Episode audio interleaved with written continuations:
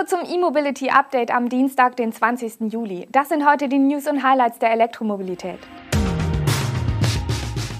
Verbrenner aus in Österreich schon 2030. Lightyear produziert bei Valmet, Hyundai Ioniq 5 als Performance-Version, Shell plant weitere 50 HPC-Standorte und Heidelberger erhöht Wallbox-Produktion. Los geht's! In Österreich könnten schon ab 2030 nur noch emissionsfreie Autos, Zweiräder und Nutzfahrzeuge bis 18 Tonnen erlaubt sein. Eine entsprechende Vorgabe zur Zulassung von Neufahrzeugen gehört zu den Maßnahmen im Mobilitätsmasterplan 2030. Diesen hat Infrastrukturministerin Leonore Gewessler vorgelegt. Um das Ziel der Klimaneutralität in Österreich bis zum Jahr 2040 zu erreichen, müssten im Verkehrssektor 100 Prozent aller Neuzulassungen bei den genannten Fahrzeugtypen spätestens ab 2030 emissionsfrei erfolgen. Ab dem Jahr 2032 sollen zudem alle neuen Busse sowie ab 2035 auch alle weiteren Nutzfahrzeuge unter 18 Tonnen nur noch emissionsfrei zugelassen werden dürfen. Mit dem Mobilitätsmasterplan 2030 würde Österreich sogar die Pläne der EU-Kommission übertreffen. Diese hatte bekanntlich in der vergangenen Woche vorgeschlagen, dass ab 2035 nur noch Neuwagen mit einem CO2-Ausstoß von 0 Gramm pro Kilometer zugelassen werden sollen. In dem österreichischen Plan heißt es nun, mit einer konsequenten weiteren Reduktion der CO2-Flottengrenzwerte auf europäischer Ebene ist ein Vorziehen möglich.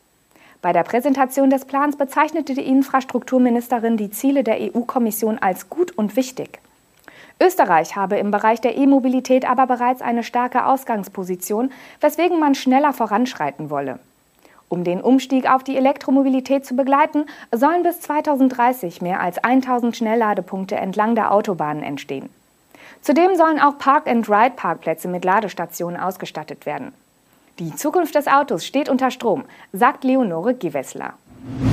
Das niederländische Technologieunternehmen Lightyear hat mit Walmart Automotive eine Absichtserklärung zur Fahrzeugproduktion unterzeichnet.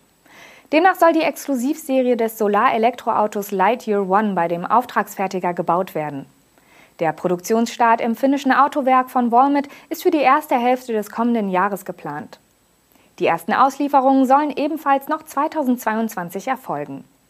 Dem nun unterzeichneten Vorvertrag sei ein umfangreiches Auswahlverfahren vorausgegangen, teilte Lightyear mit und hebt hervor, dass Walmart als etablierter Automobilhersteller sowohl mit großen Marken als auch mit Startups kooperiere und seit mehr als zehn Jahren in der Produktion von Elektroautos tätig sei.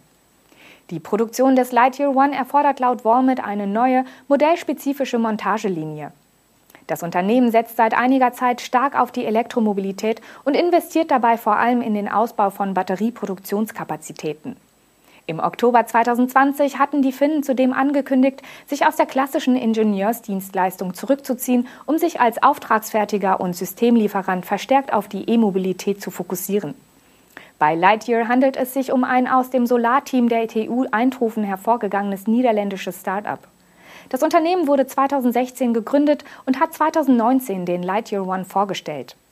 Die E-Limousine soll sich durch ihre extrem hohe Effizienz, eine aerodynamische Karosserie und integrierte Solarmodule und auszeichnen. Bei der Vorstellung wurde eine WLTP-Reichweite von 725 Kilometern genannt.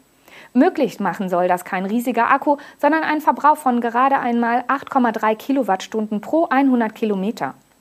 Erst vor wenigen Wochen ist Lightyear mit seinem neuesten Prototypen 710 Kilometer ohne Ladestopp gefahren.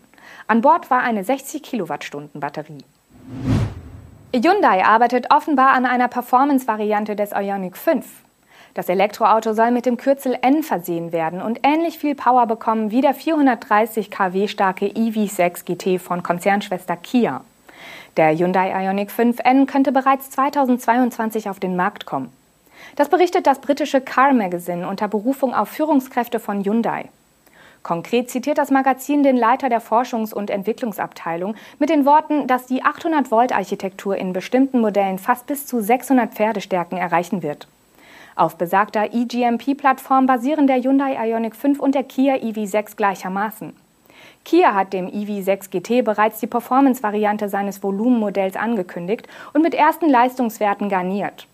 Demnach wird das Topmodell mit 430 kW und 740 Newtonmetern in Kombination mit dem 77,4 Kilowattstunden großen Long-Range-Akku angeboten. Die Leistung liegt auf dem Niveau einiger Sportwagen. Für die Performance-Version des Ioniq 5 gehen wir von ähnlichen Werten aus, wobei die satte Power natürlich zulasten der Reichweite gehen wird. Der Mineralölkonzern Shell will in Deutschland 50 weitere Tankstellen mit Schnellladesäulen ausstatten. Wie bereits bei der vorangegangenen Ausbaurunde übernimmt der Partner Adler Smart Solutions die Aufgabe. Wir erinnern uns, die erste Phase des HPC-Aufbaus an Shell-Tankstellen in Deutschland hatte der niederländische Mineralölkonzern noch in Kooperation mit dem Energieversorger NBW durchgeführt. Die zweite Charge von 50 Standorten wird von Shell in Eigenregie betrieben. Für 20 dieser 50 Standorte, genauer gesagt jene in Hamburg, Berlin und Schleswig-Holstein, wurde Adler Smart Solutions beauftragt. Wie Adler nun mitteilt, habe man erneut einen Auftrag von Shell erhalten und werde weitere 100 Schnellladelösungen an 50 Standorten deutschlandweit bauen. Ob es sich dabei um 100 Ladepunkte oder 100 Säulen mit je zwei Ladepunkten handelt, geht aus der Mitteilung nicht hervor. Wahrscheinlich ist aber, dass es sich dabei um 100 Ladesäulen handelt.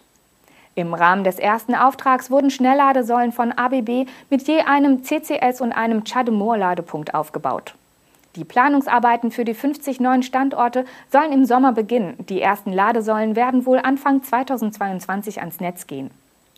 Unterdessen hat der HPC-Betreiber Ionity damit begonnen, die ersten seiner bestehenden Ladeparks zu erweitern. Auf Twitter nennt das Unternehmen eine Reihe von Standorten, an denen die Anzahl der Ladesäulen von vier auf sechs erweitert wurde. Ein Standort in Norwegen wurde sogar von acht auf zwölf Lader vergrößert. Die Nachfrage nach privaten Ladestationen für Elektroautos ist unvermindert hoch. Die Heidelberger Druckmaschinen AG hat deshalb in eine Ausweitung der Wallbox-Produktion investiert und bereits im Juni eine dritte Fertigungslinie in Betrieb genommen. Erst im Januar 2021 hatte Heidelberger Druck eine zweite Produktionslinie eröffnet und seine damalige Kapazität verdoppelt. Am Standort Wiesloch-Walldorf werden nun auf allen drei Linien im Dreischichtbetrieb rund um die Uhr Wallboxen hergestellt. Dem Unternehmen zufolge wurden bisher 50.000 Exemplare in zwei Jahren produziert. Es sei auch geplant, die Zahl der Mitarbeitenden in dem Bereich weiter zu erhöhen, denn die nächste Ausbaustufe ist bereits geplant. Heidelberg baut derzeit zwei Modelle, die Wallbox Home Eco und die Wallbox Energy Control mit integriertem Lastmanagement. Beide Modelle gibt es mit unterschiedlichen Kabellängen und mit Individualisierungsmöglichkeiten. Ein Abnehmer ist auch E.ON, der seinen Kunden die Heidelberg Wallbox mit Co-Branding anbietet. Auch das Produktportfolio will Heidelberg möglichst bald ausbauen. Geplant sind Smart Home Lösungen sowie integrierte Ladelösungen für Parkhäuser und komplette Wohnanlagen. Das war's mit unserem E-Mobility Update für heute. Wir wünschen Ihnen einen tollen Dienstag und sind morgen mit unserer Videosendung und dem Podcast wieder für Sie da. Bis dahin, machen Sie es gut.